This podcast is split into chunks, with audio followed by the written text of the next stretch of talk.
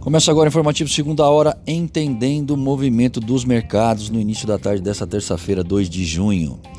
O Dow Jones está operando em alta de 0,5%. Na Europa, o índice de Frankfurt encerrou em alta de 3,75% e o Ibovespa está operando em alta de 1,95%. O dólar em baixa externa de 0,12% e em queda forte no Brasil de 2,35%. São as esperanças de recuperação econômica global que estão alimentando aí o apetite ao risco em um dia de agenda esvaziada. Esse movimento aí tem como origem a desaceleração da curva de contágio por Covid-19 na Europa e nos Estados Unidos. O petróleo, por sua vez, está subindo.